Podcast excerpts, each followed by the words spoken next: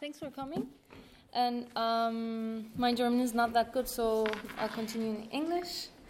Uh, I have two texts that I would like to read that um, I did a reading uh, a week ago as a part of Poesie Festival in Berlin uh, in the Poets Corner, and I would like to read those texts. And usually, uh, it was it was my first reading reading. I usually either do a lecture performance or use visuals, and um, I kind of wanted to challenge myself because I get more uh, tensed when I just read. So, yeah, and then I'll start first with the text. It's, it will take 15 minutes, and then afterwards, I would like to show, uh, just go briefly through some lecture performances, really quick, and then I would like to show two failures of mine that I felt like really bad about them, and then afterwards, we can decide how we continue. And um, I'd I'd like to uh, also say something, and what I'd like to say is um, what I'd like to say as well. Well, what I'd like to say to you is um, is something like not sure how to explain and in which form.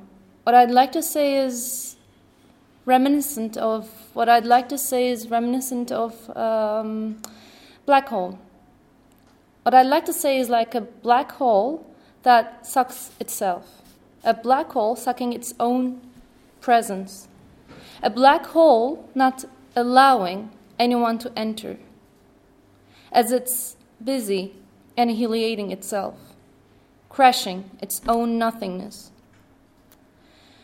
What I'd like to say is maybe, maybe it's censored from the beginning, is unutterable, censored, self censored per se. What I'd like to say is like, like this idea in the mind of the thought criminal, sitting in the prison and listening to the imaginary waves birching the walls and contemplating on when to let the words out that they could never say. What I'd like to say is like waiting waiting for the bus when you're so late, and waiting for the long queue and you have to poop urgently, waiting for a reply from the boarders.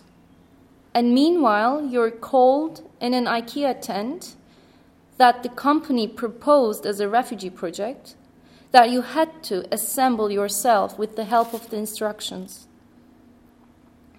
What I'd like to say is like is like losing your voice mute, and you don't know the sign language.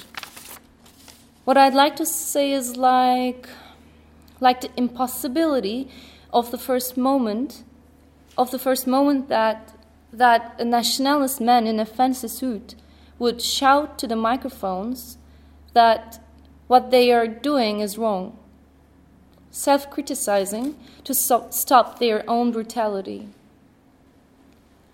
What I like to say is like rain, making a sound with violence by striking itself on concrete, roof, leaves, hats, cars, balconies, umbrellas, hands, lovers' tongues. What I'd like to say is like like whispering in a room, in a room which is the quietest in the world. What I'd like to say is apparently taciturn.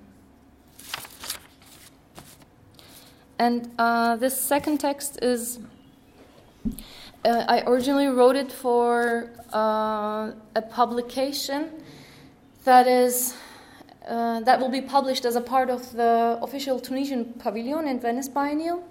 And this version is originally it's a short story, but this version is uh, a mix of different genres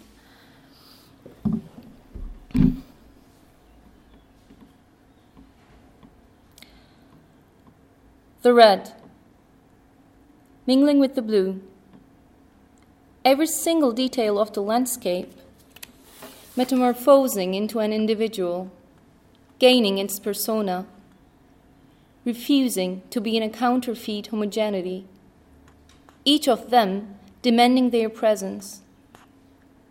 There, in the horizon, mind altering clouds holding me to their worlds.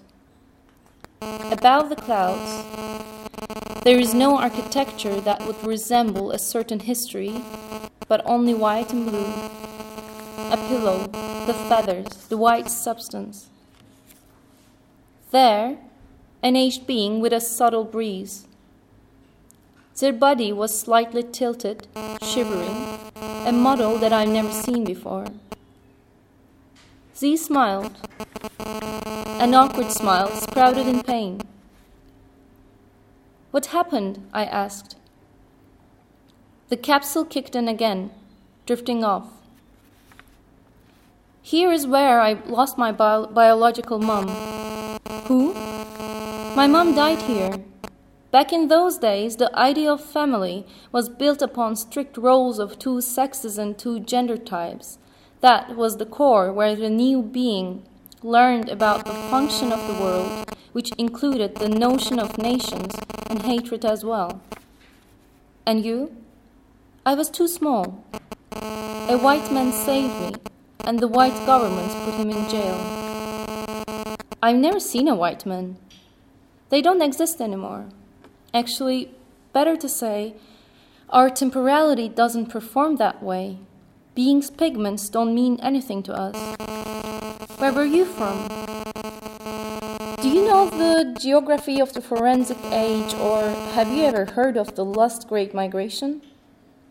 I downloaded some articles and scanned them, yet not an expert. Okay, well, I was born in Kuwait. So, are you Kuwaitan? No, I grew up in Syria. Did you call, call yourself a Syrian? No, my mom was Palestinian. So, did you move to there? No, Palestine wasn't a country. I mean, it was, but brown whites decided to conquer the lands of the three gods. Because of my dad's profession, we also lived in Tunisia for a while. So you had a dad as well? Yes, you're a much mo- newer model, aren't you? My dad. I don't remember him. Back then, you had to be from somewhere, and I was from nowhere. From a small age, I couldn't have the opportunity to be considered as a subject. I was either silenced or forced to speak in front of recorders of blue or khaki uniforms. Race and nation, an important determinant of who decides what and whose approach could be, say, legitimate or not. Whites, the rulers, manufactured the weapons and pushed the buttons, sold the weapons to their colored enemies in order to create an economy of war. Fancy suits, yearning for blood, in various currencies. Resources of the colored, the hegemony, hegemony of the whites, leading to fascist leaders, leading to economic poverty and lack of education. West regions torn apart reminiscent of a squashed brain inside the palms. The civilians whose houses were demolished wanted to flee to the still safe lands of the whites. They hit to a non existing wall and forced to stay in a temporality that is nowhere. They waited. Who are they? Some said benefit scroungers for the ones who had no place to go. Some thought we came to their lands to claim benefits. They had no idea of what kind of crimes their chosen, chosen ones were committing. Terrorists created new terrorists. The kids who grew up with the whites bombing raids imagine to be suicide bombers when they grow up to take revenge for their abused childhood instead of becoming, say, doctors. Madness aroused. Online resources published articles about how much tax money was spent for the displays. Alas, none of them wrote about the billions of military budget that initiated the war in the other lands. Without doubt, they earned more money by selling the weapons compared to what they spent to put certain bodies in a cold storage. They wanted places to convalesce when they conquered places to hide their weapons, places to make soldiers out of paper. places for uncounted rapes, looting, and torture, circle of events. I remember timeless lands and white tents, slowly great, in a state of suffering, a purgatory, yet I had no sins to expiate. Silent, so silent, the silence turning into noise, slicing my ears. Malicious damage. They told me to wait. I don't know how long I waited there. There were kids like me. I was defined as a boy. I played with them. Their mothers became mothers to me. There, I learned the kinship, the unimportance of biological bonds. During the waiting, I realized how I was happy to see the reflection of the sun on the gray plastic. Even the sadness and wetness of our eyes cherished me. An addiction to wretchedness, the sticky dark mud as the playground, the rumors of whom was raped by which officer, Kiesler's dog days. One day they came. You couldn't get the permit. You don't have the required papers. What papers? Where was I all this time? You were waiting for the required papers. What are the required papers? The ones we give to you, the ones we would never give. Why don't you give them to me? I heard silence. Yet it was different than the noiseless silence. The mud we were stepping on was smeared all over my hopes. In the meantime, they kept on demolishing the landscape of the other terrains until the terra firma was full of curators. Persistently, they landed on a new moon. The normative man of those ages was educated in a certain way that would condone his dreadful behaviors. I heard cries and screams. I saw images one after another, gaped open bodies, blood drooling from their mouths. I became the trembling man, listening to the scream of masculinity. A kid running towards me, crying, begging, begging. There is noise. Planes are hovering in the darkened yet still puffy clouds. Women rubbing themselves with vomit so that the uniformed or one eyed don't touch them. An old man begging for a cup of water. Piles of flesh sque- squeezed while jumping off the fence. No sucks for the baby, blood of menstruation, one pad to wash over and over again, a man on the balcony shouting. He's shouting and pushing the buttons. The others, their faces are ripped off, cut into pieces, yet they are still alive. They are hurrying every time the white man whips. Some bulky men are playing computer games. They think it's a computer game, but literally, they literally slaughter. Wet boy and orange West left on the shore, still carrying the weight of the torment. I see demolished features. I see bodies decaying. I see bodies dragged and drowned. I see messes, a pile of flesh on boats. They call it a crisis. It is the man made hell. Building walls, electrified fences, feet in dust and not sure where the rest of the body is.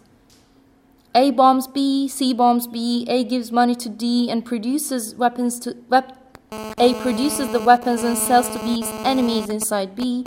D supports one of some of the B's enemies inside the B zones with various means. B's enemies attack A. A mud fight. No one knows who started and who is actually being bettered. The lens of the goddess who rode the white bull is lying in front of their eyes.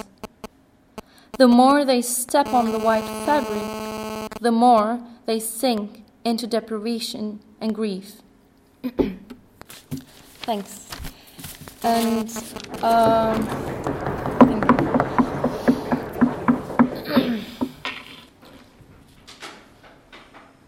I cannot. Okay, so um, my practice is uh, I started uh, with theory. I was a research and teaching assistant in history of art department in uh, Ankara, Turkey.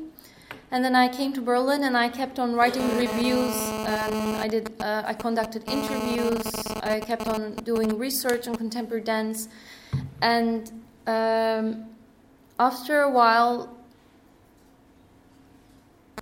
these this form of writing a research paper started to really annoy me, and I uh, decided to change the format of it. And then I started to do um, lecture performances. And my first uh, lecture performance was a sound lecture performance with uh, about the construction of gender in a society with uh, musician Korhan Erel. We will do the same performance. We will change it a lot because it, we, the first time we did it was two uh, years ago, and uh, in Fuchsbau Festival we will do it again this uh, this summer. I don't want to show the videos because we don't have that much time, and you can, if you if you're interested, then you can check the videos there on my website. And the second one was uh, I did this performance. Uh, it's I did my master thesis about female film stars in the 70s in Turkey, and I made a comparison of the representation of women. Uh, in a really mainstream magazine compared to the paintings of that era from 1970s to 1980s. And uh, these four women were important in terms of the construction of women in, the, in Turkey. And from that, I from that research, I turned that research into a lecture performance, and I uh, performed it in uh, Batard, Brussels. It's a dance festival in Brussels. And actually, I I first contributed with an essay that is not an essay actually, that is kind of breaking the format of the essay. And uh, after that, the curator invited me to do this uh, performance. And it's here if you yeah, and the, the, main topic is uh, it starts with it start, starts with a, a poem, but then uh, totally goes into this typical uh, presentation, and I slowly um, strip and become topless. And of course, there's a meaning to it. It's not just like I become topless on the sa- for the sake of becoming topless. And the third one was about uh, Yvonne Rainer's Trio A. And I think in terms of uh, in terms of postmodern dance, it, it was a really break. Uh, and I was thinking why there is no such break in, in the research scene we, we for instance, like, you know, theater, um, dance, music, they're all breaking their forms, but we still write with introduction, conclusion, and introduction, body, and conclusion. And I saw a lecture from uh, Prof- Professor Dure Carter in Ufer Studios in Berlin, and he's uh, researching on bl- black studies and he was telling that how it's problematic as a black person, how it's problematic for him to use this totally uh, white structure of writing a research paper. And I, uh, I was dealing on that topic, and I thought Yvonne Rainer totally broke that uh, in terms of dance with Trio A. And I was doing the lecture, and I also tried, I danced uh, part of it because it's a dance actually made for everyone to dance. And yeah, and I also read uh, my um, short story, um, but I don't want to show it. A short story as a part of Stadtsprachen in Ber- Berlin. And how much time is okay? Okay. Okay, and here is my uh, Tumblr blog that I post my uh, um, flash fictions, poetry. And I'm, I'm preparing for. I would like to publish a book. That's why I stopped uh, publishing things here. But um, yeah, I just write about situations actually that I encounter. I don't care if there's a beginning or an ending, and uh, I just want to give a certain feeling, or I would like to just uh, express a certain uh, situation or a certain image that I see. Um,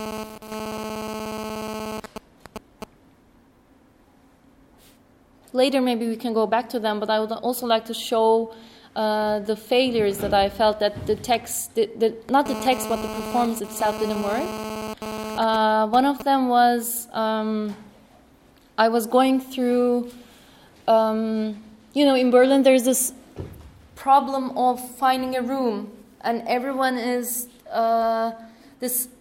There's this crisis of subjectivity. Everyone is trying to um, show show off in order to find a room there are people who are asking for CVs, and uh, people just uh, go to those meetings for this fucking stupid room with their CVs.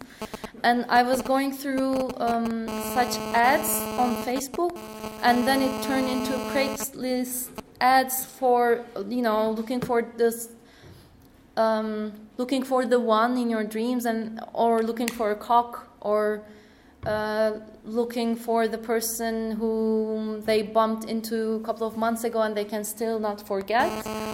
And they were found texts, and I think the texts were really interesting.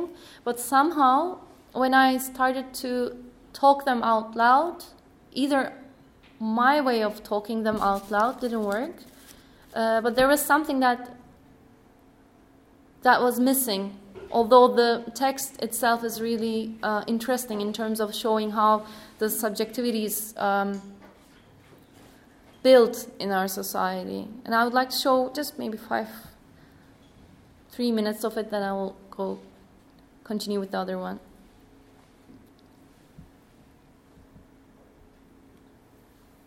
Maybe then I would show also a few lecture performances, just a few parts of it.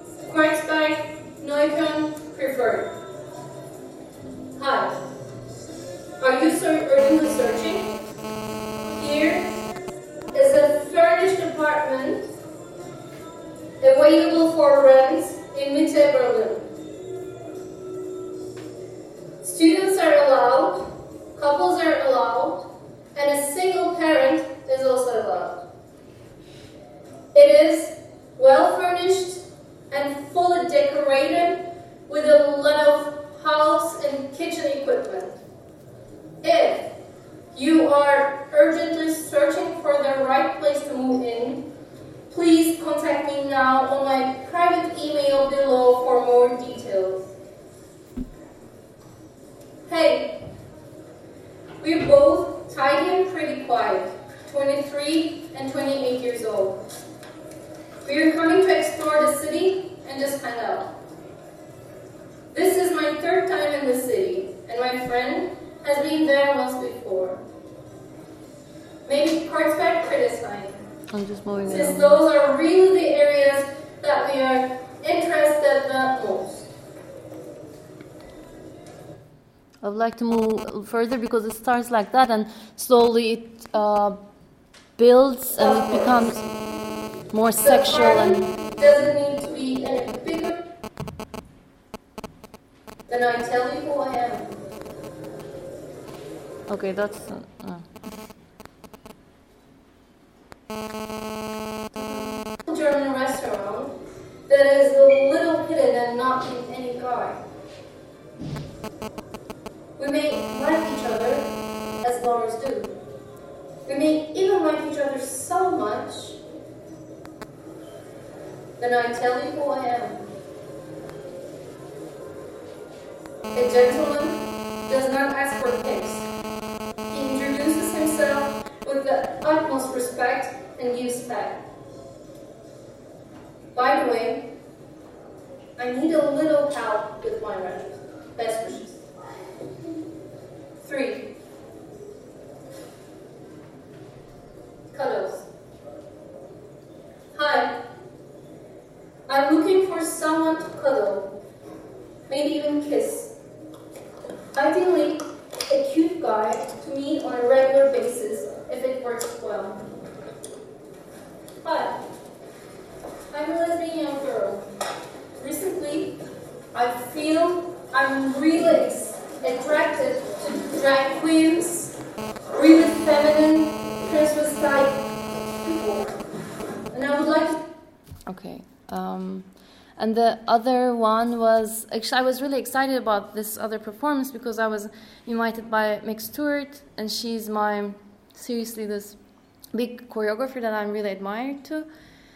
Uh, but after a while, I couldn't, and we were uh, 10, 10 to 15 females, uh, mostly dancers, but there were also video artists. I was the only writer. There were music- there were musicians, and I was thinking that I could um, contribute with my texts.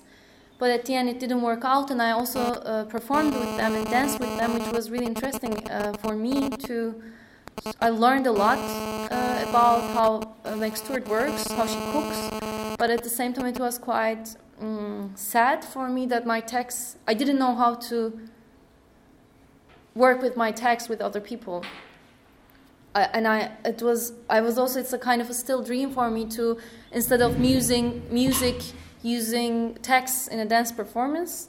And that was therefore I was happy to be a part of it, but at the end uh, nothing worked, and and then we just had a really typical performance. But uh, th- there is a short video, but the short video is ah, this is the long video, so I will just like really quickly go over it, and it's an important thing in my writing as well, still because I. Um, I'm really influenced by performance and how how dancers work with their own medium and how this way of working could be transmitted to the way uh, I work with my texts or the way, the way I work with words or language or flash fiction. But it's, it's not loading.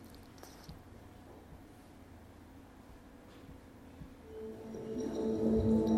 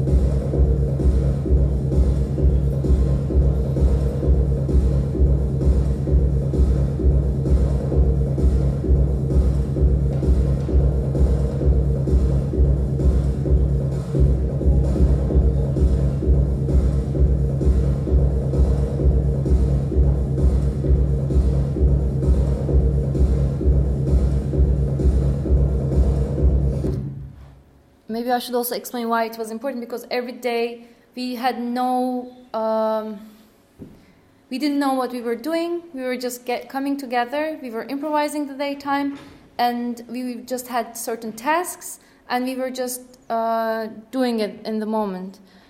And I always wanted to just enter with the text, and I could never do. One night I did with um, Miyako Suzuki. Uh, a musician Miyako Suzuki was playing, and I entered, and uh, we were, we thought we were really having fun, but uh, when you listen afterwards, nothing was heard, and I just couldn't be a part of this. Um, you know, I didn't know how the text would work with that moment.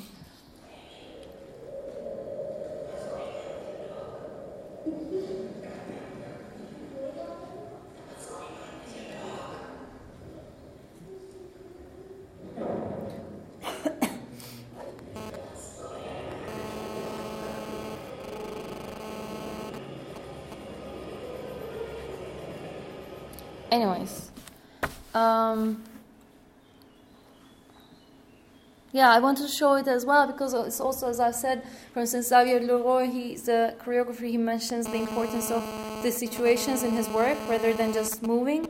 And i, think for me as well is um, important also the temporality um, the shift of temporality in our perception is so interesting and i always try to uh, figure that out uh, through the text or through my lecture performances.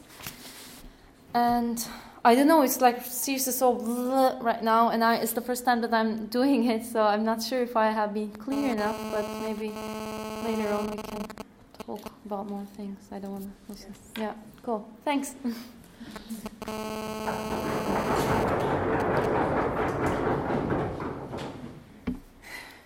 Maybe later also I can show one or two of the Yeah, sure. lecture performances. Yeah. then- yeah. So I think we can just jump right in with the questions. In advance, we uh, asked you some basic questions, like uh, how do you, how you started to write, and Uh-huh.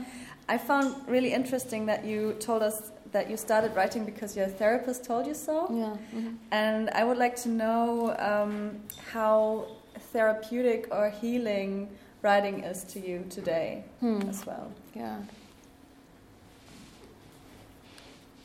It's. Uh, I started writing uh, for that reason, but it turned out that I never wrote actually about myself. Mhm. then I always started to write about the things that I see, which also kind of helped me. And now I think it seriously helps me because I uh, I have this exercise that no matter what, because I also have other money jobs and things like that. No matter what, I have this 30 minutes of uh, just writing, and I don't delete anything. I just write, and afterwards, I think personally, I always find something interesting that I can change afterwards. I take certain parts and uh, work on them, and they turn into stories. And I think this is still a ther- still a therapy for me. This like 30 minutes that I have my, by myself, and um, or I think once uh, I thought that okay, it doesn't work out, nothing is working out. So what the fuck will I do if I cannot write? And I like I totally I felt like re- I really collapsed. I mean I'm I'm still learning things and I'm still changing within my writing, but I think it's really important if I don't do it, if I cannot do it, I, I don't feel. I mean, it's also a bad way of seeing, it's such a Western way of seeing that, like, you are who, what, what your work, but at the same time, it's really a part of yeah. me. Yeah, sure. And you, you also told us that um, you were you were quite insecure about your writing yes. at the start. Yes. And yes. when was the point you you knew you wanted to do that and you um, you want to do it professionally maybe and mm-hmm.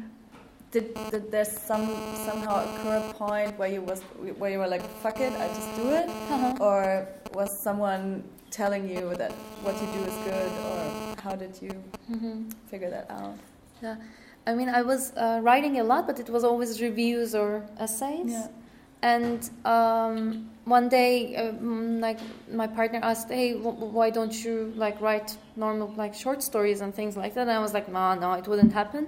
And then i actually realized that what i have been writing in, the, in terms of therapeutical thing has been there have been already stories. And what i did actually i started to use this blog and through time I, I realized that people started to follow the blog or uh, people started to invite me to things Mm-hmm. And uh, it wasn't it wasn't first me that I was saying I'm I was saying that I'm an art critique and researcher uh, theorist, but I never said I'm a writer. And people started to. It's actually in the last two three years it happened to be that I found myself oh, okay actually maybe I'm I am a writer and I am yeah. like so that yeah. kind of developed yeah it's yeah yeah, yeah. Uh-huh. And do you think that this is a political potential that you use the the your blog and like this mm-hmm. channeling texts or something mm-hmm. like that? You think that's a political way of writing? For me, yes, of course, because I uh, find it important that um, I'm. Um, there are certain political agendas, and I'm really. Uh, it has been like that for a while. That I'm really. Um, it's important to me that there is a problem in the society. We, we uh, point out there's a problem about gender, there's a problem about queer, there's a problem about like uh, heterosexuality and heteronormativity and normativity. And I think it's important to me that I uh, just let them out. Yeah. So it's also it again goes back to maybe this therapeutical thing that is about care for myself as well. That I write and I just let myself, like I just let my words out yeah. in that way. And of course, the, therefore, I personally find it political. It's a political act for me. Yeah. I'm not. A, I, unfortunately, I'm sensitive. I'm not. Um, I cannot be an activist, but it's a way of activism for me. Uh, yeah. yeah. So um, I ask the next one. Um, you've been a dancer, right? Or you, you dance a lot, I, I and you're yeah. still um, like inspired by dancing and performance art, right? Um, how is like the do you have like a physical approach to your texts also? Like, do you, in a way, feel like your texts have an own physic, mm-hmm. physics in a way? Hmm. Do you feel that? It's interesting. I've never thought about it actually. it's also interesting because usually, because I'm I I do the interviews, I conduct interviews, and I've never been interviewed before. This is the first time that I also. Like, I'm you also, can think about it now. So. yeah, I also don't know. I've never thought about this. Yeah. But do you think like if you if you write something that you have like that you can use your experiences as a performance artist or as a dancer in, in yes. writing or? Yes somehow I mean maybe the physicality I don't know. In my text the structure changes a lot. And the physicality is of course but I guess there's like for instance in this part that all of a sudden is, is uh, Kathy Acker uses a lot. She was influenced by James Joyce in uh, Ulysses that there uh, there is this part um, that I was reading here as well, like a kid running towards me, crying, begging, begging. There's no noise, blah blah blah. And this is uh, written w- without any punctuation. And uh, for, for me, for instance, it's a performance in itself mm-hmm. that uh, you have to perform. You have to follow where the is, is is it the sentence? Is it where does it end? Does it have to end, or is it following? And there there are images in it, mm-hmm. and. Um, so it's and like Kathy does it a, way, lot. Right? Mm-hmm. You, yeah, you yeah, yeah. It's like yeah.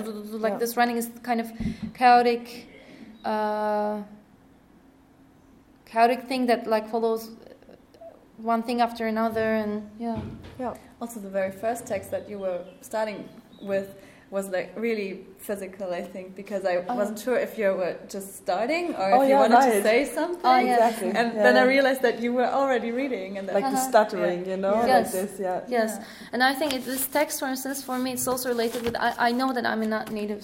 I'm not a native speaker. Yes. I know that, mm -hmm. but as we non-native speakers, there is also this thing called globalish it's a kind of new English, and one of my editors, Jennifer Allen from Frieze, she was saying that always, like she was always saying, "Hey, let's use globalish," because the person who is in Canada and also who is in Italy could read the same. We will read the same text, mm-hmm. so we have to. And I have been um, thinking about that a lot because as I am a not, not non-native speaker, the way I use the language is also interesting. I think. Mm-hmm. For instance, I have another text called it's it's about the notion of other, and it's something like the other means the other, and the other sees the other other, and the other says it's the other, and the others you know this, mm-hmm. and who is the other, and the other sees the other, but it's also the other, and it's the same repetitive word. And this one is also about you know we say like and well a lot and uh, if we are not native speakers, then it's also playing with that, um, not being able to say what you want to say, what you want to utter, and then uh, there's a repetition of certain yeah. words that are normally not, uh, normally native speakers wouldn't use that much. That's what we talked about before, right? Like yeah, yeah. speaking German or for us speaking English, that you can't um, express fully what you want to say, or that you are. That's what you said. A different yeah. person. You are a different person in uh, this when other you language. Speak German, for example, yeah, or, or exactly. even English, maybe. Yeah. So, what was the point when you decided that you wanted to write in English and not maybe in your native language? It's I think in, in uh, interest because it's really I still cannot write in Turkish sometimes mm. because I think it's something that I'm when I moved from Turkey to Berlin I, uh, in terms of my sexuality, my job, and everything status, I decided to leave lots of things, mm-hmm. Uh, including friends and things like that. And when I go back, it becomes so emotional somehow. And English, I have a certain distance, and I also feel it as a puzzle. Like it's interesting. I, when I learn a new word, I am I'm so excited about it, and I'm thinking about how to use it, and um, and I just this year, I, a couple of months ago, I started to try to write in Turkish again, mm-hmm. and I find it so weak yeah. because I cannot really enter it. I, I feel so it's so emotionally emotionally um, filled with a past that I don't want to remember. So mm-hmm. it's yeah, like that. Yeah, that's a good point.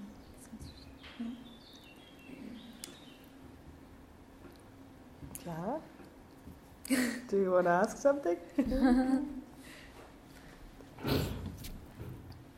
Do you already have some questions? Oh yeah.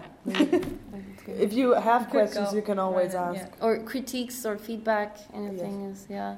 I also haven't shown that much. I tried to read it, but um, yeah. but I think your your your work is. Oh, sorry. Sorry. Yeah. Yeah. Ich kann uh, Deutsch verstehen. Und ob ich nicht verstehen kann, dann kannst ja.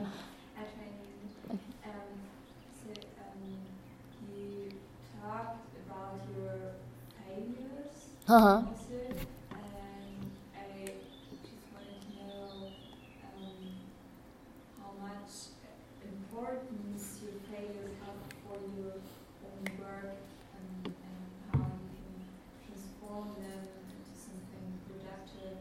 Mm-hmm. Yeah, yeah. Um, one thing, for instance, like um, if uh, a friend of mine, he's uh, from London, and he's this Brit, and he's also a little bit. Uh, he knows everything too well. I also told that to him. Therefore, I'm telling that to you. And uh, he told me that, oh, maybe you should, you know, like because I'm not a native speaker, there are of course some things, and he, maybe I should write in uh, Turkish more. And I was like, what? And in the same reading, I have I had other uh, native speaker friends, and one of them is a writer as well. They are from the U.S. And then at, just after him, someone they told me it was really interesting how, as a non-native speaker, how I use certain words like the other, like this repetitive thing, and that gave me this. First, I felt really bad about what my first this other friend told me. Maybe I, maybe I just failed. Like I was like I so fucked it up and he says maybe I should write in Turkish, not in English. And I don't want to write in Turkish, and I felt so bad. But after that, when my friends told me, this other writer friend and uh, her par- her partner, that challenged me to write other texts, like this one, the first one that I read, other texts that I play with my failures in the language, that I repeat them, and it creates something from my own perspective. That's yeah. And I still want to do this thing with the dancer, this uh, text and dance thing, but I hope I will go through it. It really became something in me that, it, because it didn't work there, it really pushes me right now that I really want to continue doing that. Yeah. Yeah. It's really awkward to. I, I have been always asking questions to people. I interviewed a lot of uh, artists, and now it's like you're doing great. Yeah, you're doing great. Now's your time to shine. so, um, get water from this, right? I'm yes, just take. I'm listening to. Oh no, but Jana has to ask a question. That's is, it my, is it my turn? yes, no, because I skipped the fourth because you already asked it, so you cannot yeah. continue. Um, with five, which is also four, five, which, which is, is also the same question. Um, actually, I, I, would like to ask something different because I found the point really interesting you told about this wide structure of writing mm-hmm. papers and um, like the the dramaturgy. I don't know if that's the yeah, word. Yeah. yeah. Um, then uh, and the and the kind of post-colonial critique within texts. Would mm-hmm. you? uh, say you have that in mind when you write, and I mean you you share those um, those short this flat, flat, flat flash fiction, flash uh -huh. yeah. I'm always uh, mixing up slash and flash fiction. so, um, when you do the screenshots, like screenshots of moments that you share on your blog, and mm -hmm. do you have that in, in mind, or is that something that happens naturally? Uh, with uh, flash fictions, I think it's already an interesting um, form. Mm.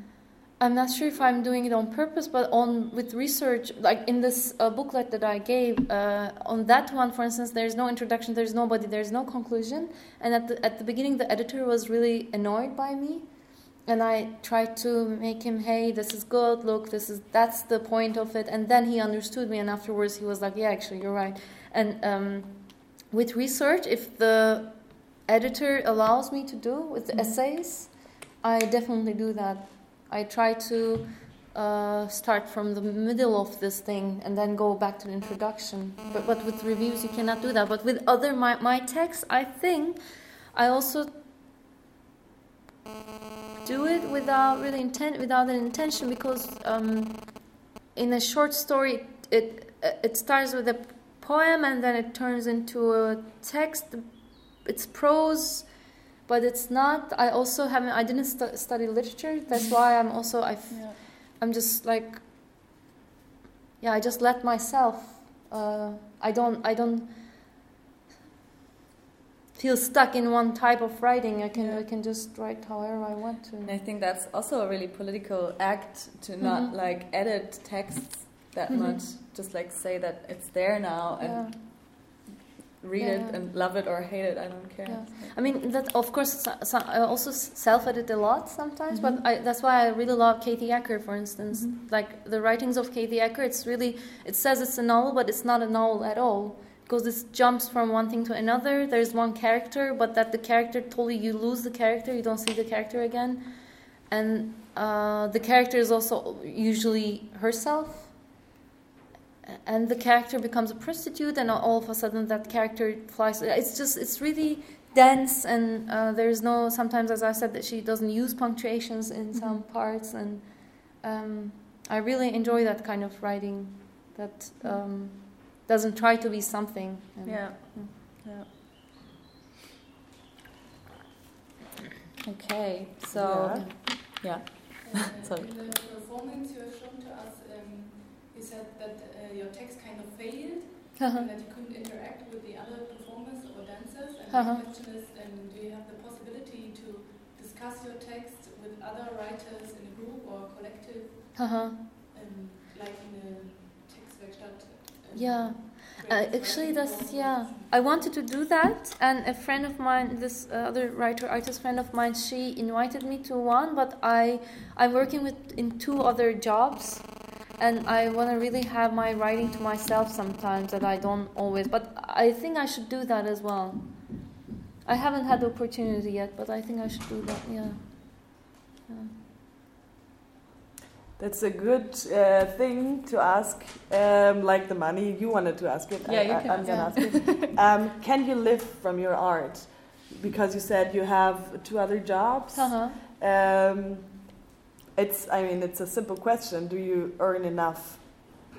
I, I of course, I do. I do earn money from writing. Uh, I get invited to th things, and I like. I do earn money from it, but I cannot live off it. That's why I have to work with a gallery. That's why I work with Tumblr doing proofreading, and okay. uh, both things that I do are still related. Thank, thank, thanks to the dogs it's uh, what uh, it's still related with um, writing, so I don't have to do in this typical like totally different job. But uh, again, of course, right now, unfortunately, not. Hopefully, in the near future. So you want to live from it. You want yes. to live from what you like, what you're actually writing, from yeah, writing, yeah. and yeah, uh-huh. and what what kind of job are you doing in that gallery? You, I do the press job because mm-hmm. because I have been working as a like critique, art and dance critique, and I'm still doing that. Uh, I invite other critiques and uh, journalists to the gallery, mm-hmm. and uh, besides that, I write press releases. Uh, I write catalog texts for them, uh, essays, and I do the press relations. And besides yeah. And do you enjoy doing this? or is it like to earn money and it's uh, i'm also kind of uh, i get into this other performative mode mm-hmm. there i'm this person that i you know enjoying this wine and things like that and uh, they still know what kind of person i am of course but at the same time it's a performative mode that when i'm there i just enjoy this performance mm-hmm. and i don't think that much okay yeah. Mm-hmm. Yeah. Um, you mentioned that you wanted to publish a book. Yeah. Um, would you mind revealing a little bit more detail about that? Yeah, I want to have a compilation of um, flash fictions and poetry. First, I guess I will work on the flash fiction book, uh, like Lydia Davis books, like uh, composed of lots of different um, various uh, flash fiction pieces. Yeah and I already have so much material in my hands, and it's just a matter of sitting and maybe I will ask. I will try to find, of course, an editor and work with an editor. And there are certain people in my mind for the publishing houses and things like that. Yeah. Uh, yeah, my question would, would be also uh, book related. Uh-huh. Um, you were mentioning that you start publishing on the on your website, right? Yeah. So how does your um, does your flash fiction change or you work some or if you if you want to do something static as book? Hmm. Is it, is it a different mode? If you, I, I right. It uh-huh. seems like very, um, it's, it's, communication, it's very level with the audience and the book. Uh-huh. It's kind of an abstraction to me, at least. Yeah, I think that's something that I have to be aware during the during the process of selection. Selection, it's it's something that I have to be aware that it's also something that people will carry themselves. And um, thanks for pointing that out because I wasn't thinking about it actually. Because I haven't started about this to this like I, I haven't started with the selection period. I will do it in August, and it's something that I should be thinking about. That it's not a blog, but it's a book, and there's a different way of um, being in touch with it. So yeah. I haven't yet done that yet though. yeah. statement. You said like publishing on the internet. Yeah, yeah. It's a different. Yeah. It's a different thing. Have you ever deleted a post after loading it up? Uh -uh. I did edits, but I haven't deleted. Yeah. I did edits. Do you get comments? No on the Tumblr? Not from here, but later uh, my friends mm-hmm. told me that yeah. it's also like I um, I realized because here on Tumblr. Um, I don't have that much followers, mm-hmm. but then afterwards, like people come to me and friends come to me, or I get invitations through that, and yeah. then I understood it's seen, and I started to be more careful about what I'm posting. Actually, I I started yeah. more yeah, yeah. maybe that's also a self-editing. Yeah, exactly. Thinking about what to put up there. Exactly. Yeah. yeah. Um, should I go on with the with the next question? yeah. Like, um, if you if you want, we can also have a, if you're tired or bored. Oh, we only have like twenty five minutes left. Okay. Cool. Yeah, you're tired? If you wanted to show something, you can show something. or do you have questions more before? We still have some. We could ask one more question and then. You're pretty good prepared. or do you want to show something? That's a question. What do you want? what do you? what do you?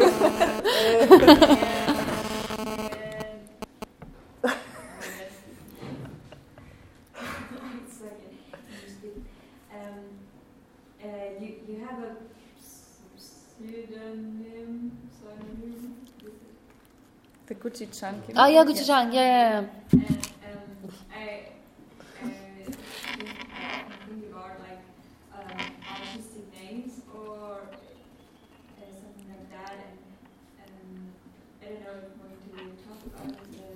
Why it is good. Story behind that. Uh, yeah, when I write my name, uh, Microsoft Word changes to Gucci Chunk. and I also find it super because, like, you know, it's a if my name was, let's say, Sarah, Word wouldn't have changed it. It's also a certain way of, like, you know, and I use this uh, totally Western thing, and that thing doesn't accept my name, whereas it's my name, and I'm on Turkish Baba. And um, during that, Gucci Chang came out during this performance with the dancers. I imagined this because I, I had like high heels and I had this bathrobe that I'm sometimes using uh, during my readings. I imagined that a person as a boxer, but because of the high heels, she cannot enter to the ring, but she wants to enter, but she cannot because of the high heels, but she doesn't want to take off the high heels, but she cannot fight like that and things like that. And uh, but I haven't. I mean, I use it from time to time, but not always actually.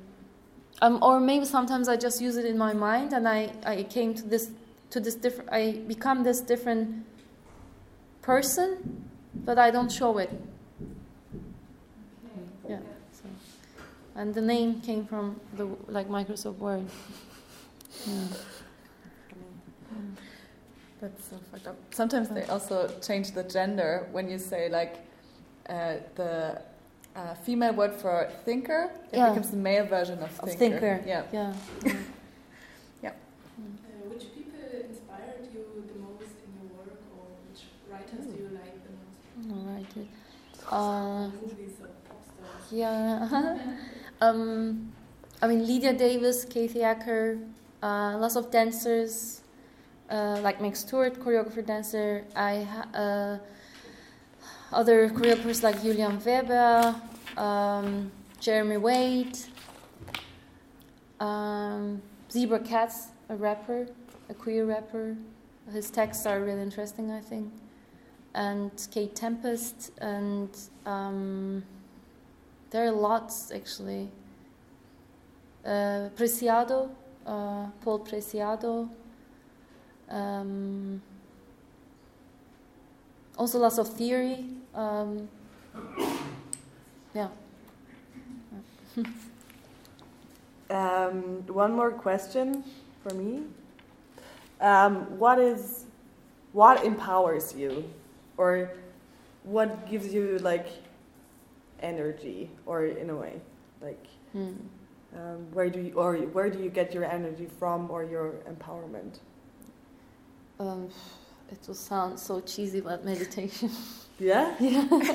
okay. Like 15 minutes of meditation per day, or sometimes really going raving, like really dancing, totally getting out of what what I have to do, or going for walks and like so like such cheesy things of going classic. away from the city and yeah. classical like classic yeah. things. And, okay. Yeah. It's good. It's not cheesy.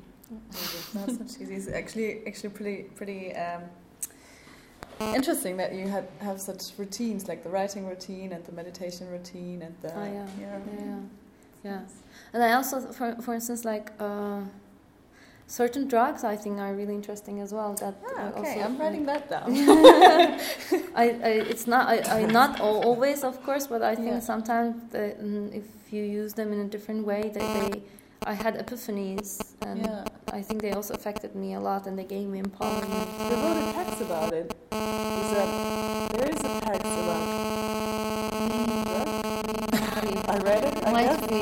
Maybe. Yeah, Did you dream about it? This, uh, this one of them that I read also starts with an um, kind of an LSD trip. Mm-hmm. And uh, I don't write like because I don't use it that much. Uh, but sometimes maybe they, of course, they do you write yeah. stuff down when you're on LSD? No, I've never done that. I would try that. I would yeah, try that. maybe. I've never done it. Well, you, I don't know what, what it yeah. does, but maybe. I once wrote a text when I was really drunk, and I thought it was like the best thing I ever done. the next day, you were like, the next day I was like, I didn't publish that anyway. Yeah. Um, yeah. But I, I think someone in this in this class, I don't, he's not here today, but I think someone um, we're doing projects about gender political writing, uh-huh. um, and everyone is like doing a talk or doing a, a text.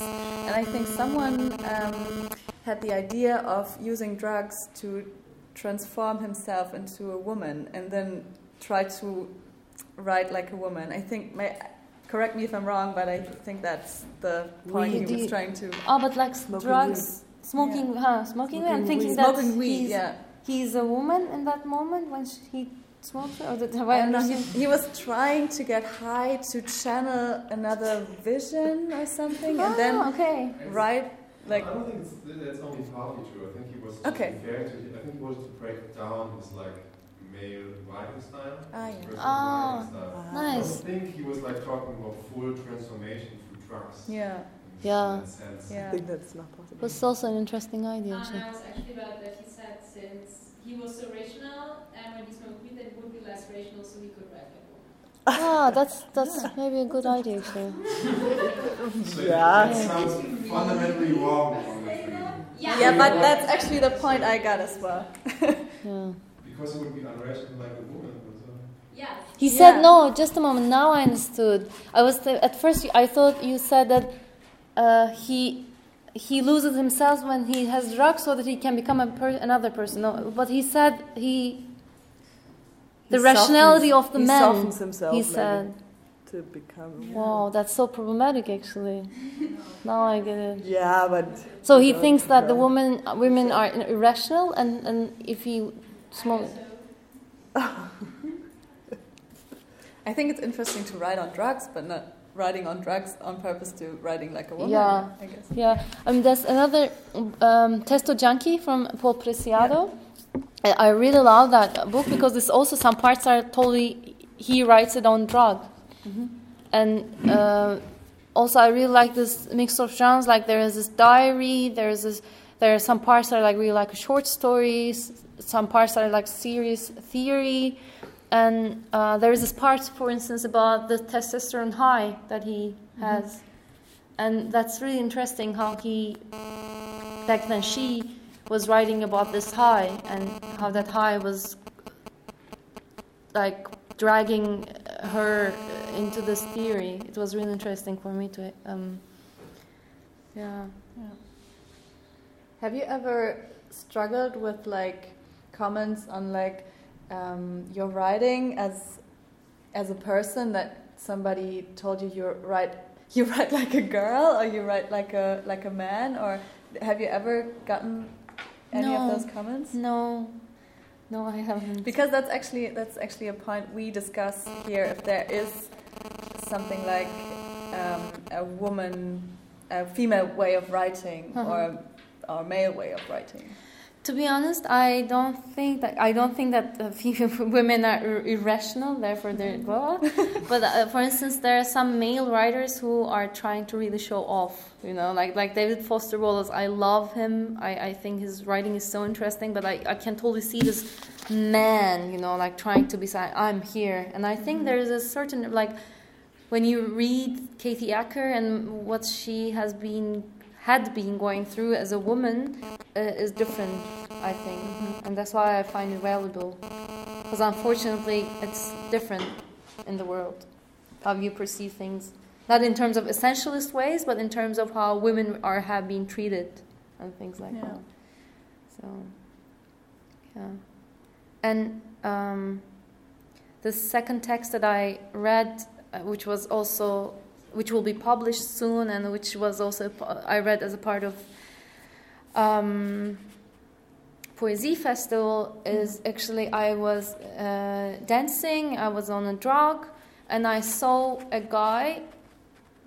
He was I don't know what he mixed with what with what, but he was seriously so fucked up, and he was holding his head and uh, shouting. It's like his face is still there. It was so, and his friends were trying to hold him and I got really into like I felt so bad for him. And I was thinking what could have made him like that? Like despite the, maybe the bad combination of drugs.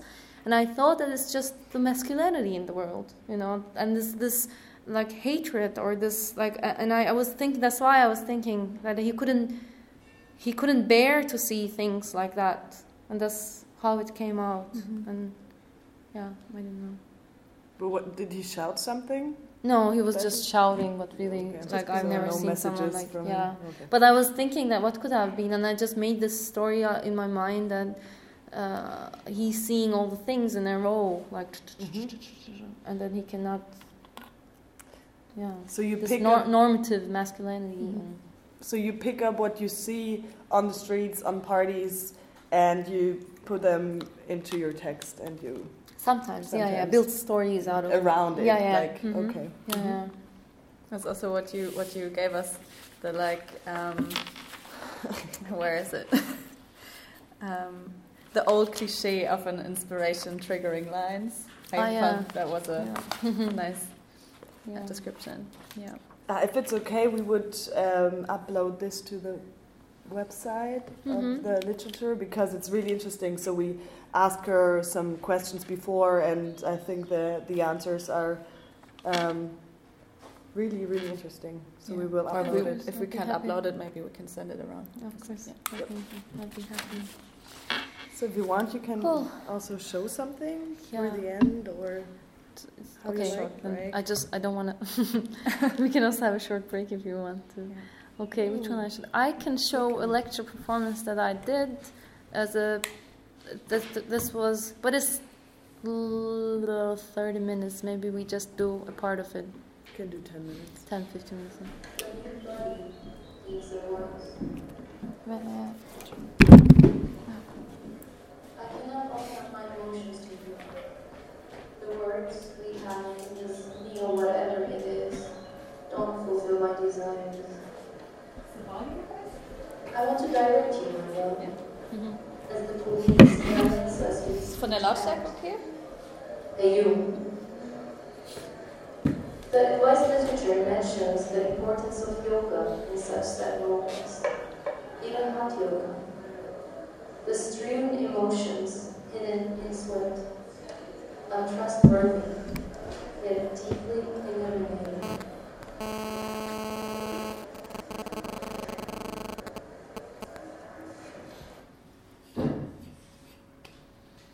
I shouldn't have interrupted. Sorry.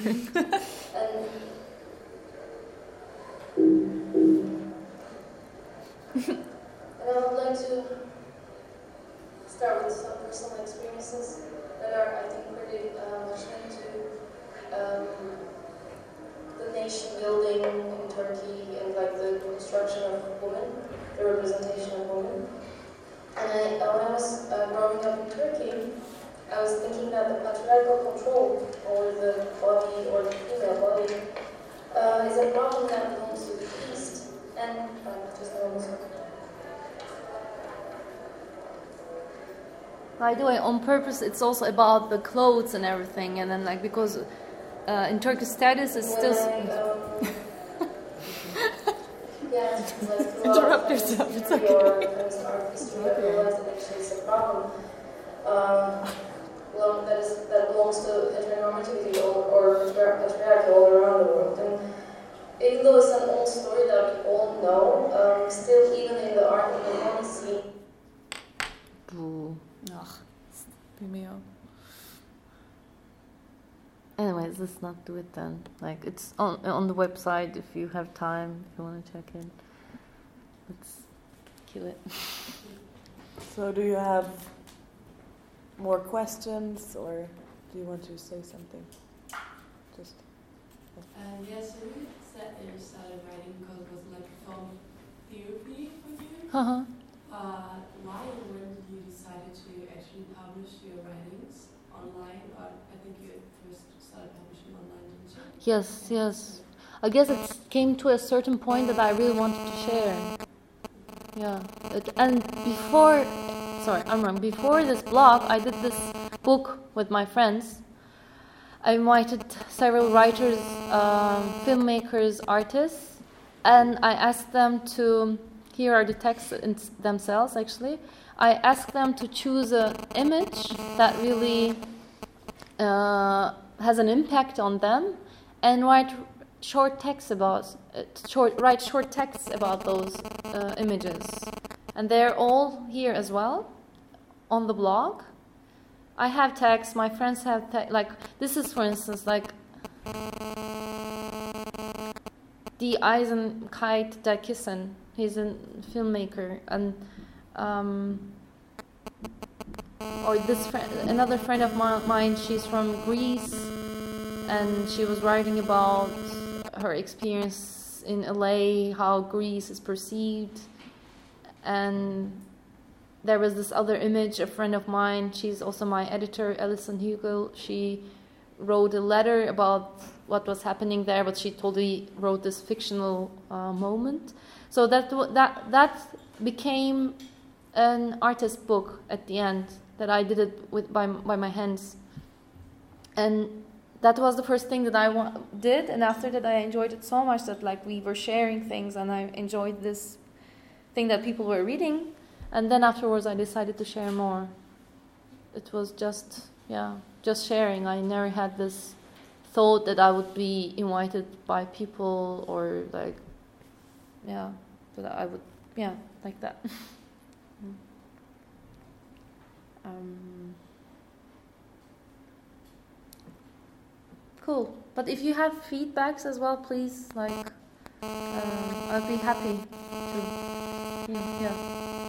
sometimes um, a lot, of, a lot of anticipation for your failures or something, or you was explaining about why performance didn't work. Uh-huh. And then you were stuck for Ah, okay. I was stopping before the text. Sorry. Oh, so you were talking about this one performance with the dancer, which just didn't work. Oh, yeah, yeah. Just kind of. Uh huh. You teased a lot, of, a lot and then you didn't show it. Uh, because uh, I guess it's not in the uh, because it's a really long video, and it's the I mean there I have an image of it, but it's just an image. It wouldn't show the same thing. But I can show maybe the text is here, I guess, somewhere here.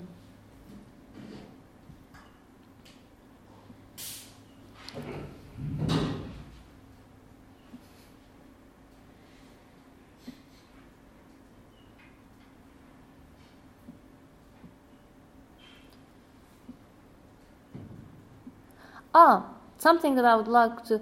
Um, that's another thing. If I wrote a text, a poem called Herko. It's about a dancer uh, called Fred Herko, and he's a well-known dancer from like postmodern dancer. He was also one of the muses of uh, Andy Warhol. And one day, no one knows why he he does pirouettes and then jumps through the window, and she, he just dies. And I was really influenced by that, and I wrote a text about his death in relation to Preciado's Testo Junkie. And a friend of mine, he's a composer, he's studying in Columbia University, and he did um, piece with that poem, which was which made me happy. Um,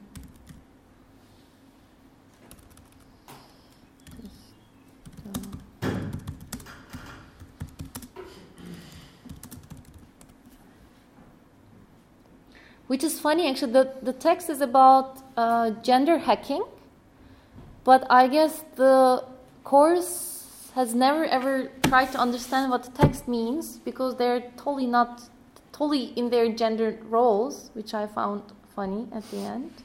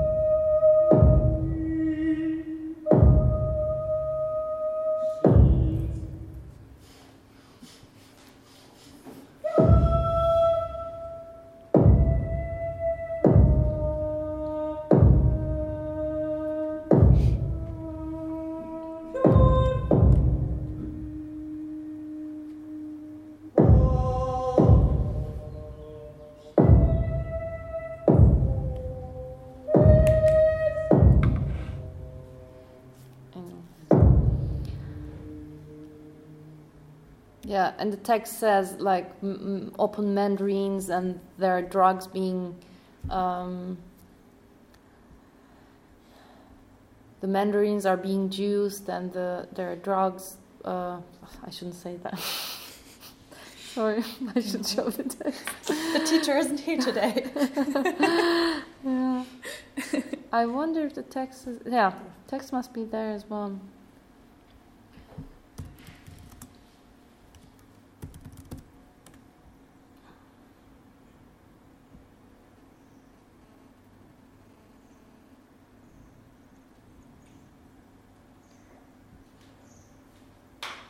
Yes.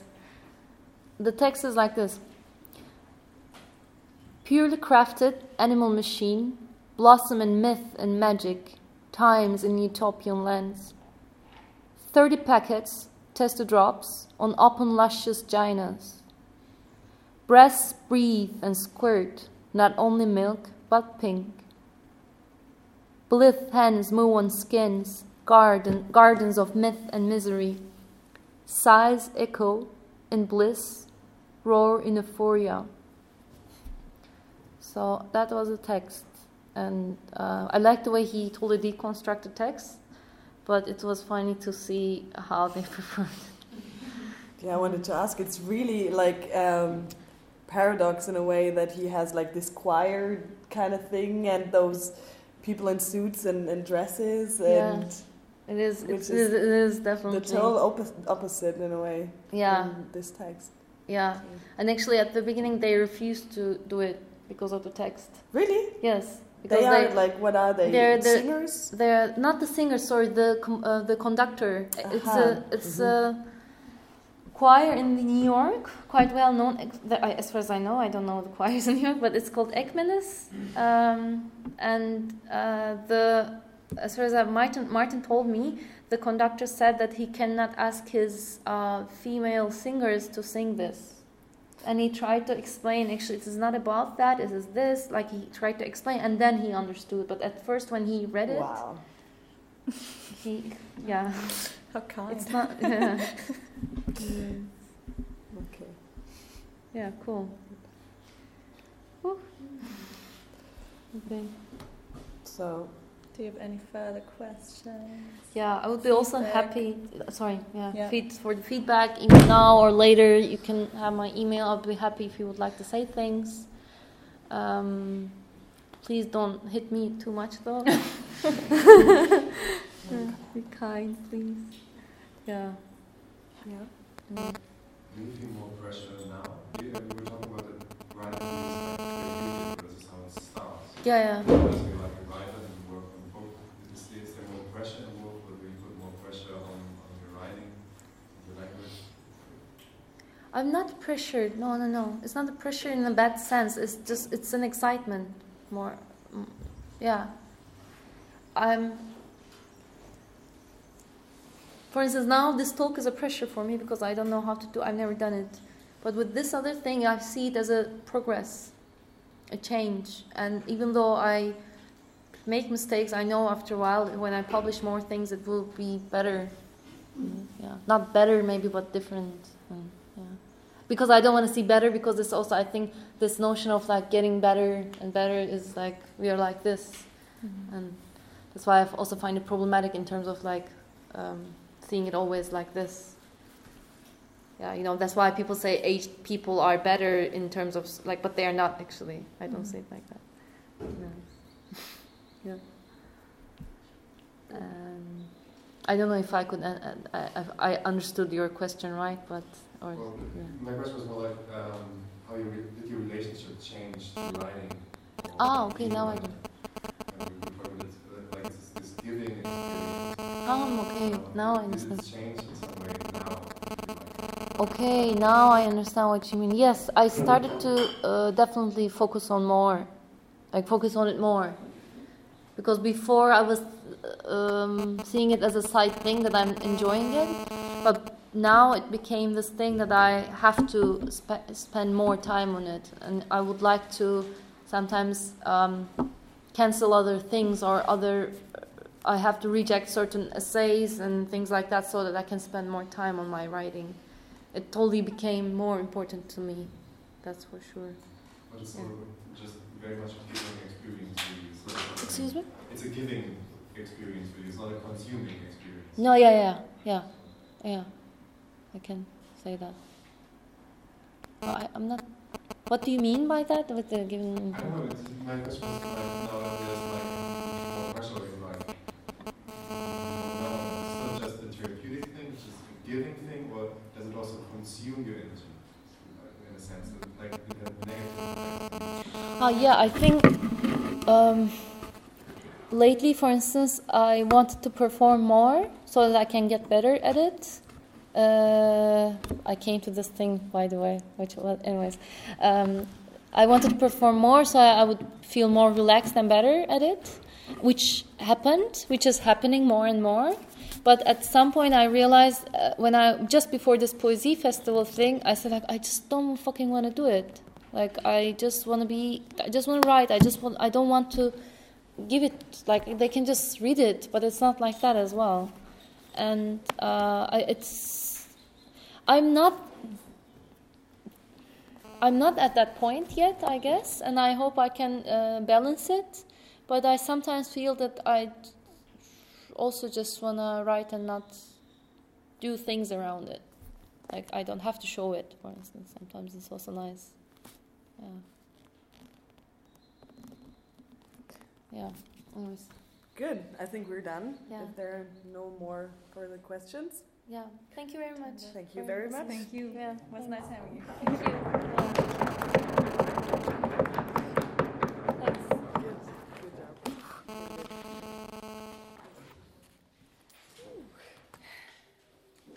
Thanks a lot. You were like. Thank you. Thank you for having me. You're welcome. Um, would it be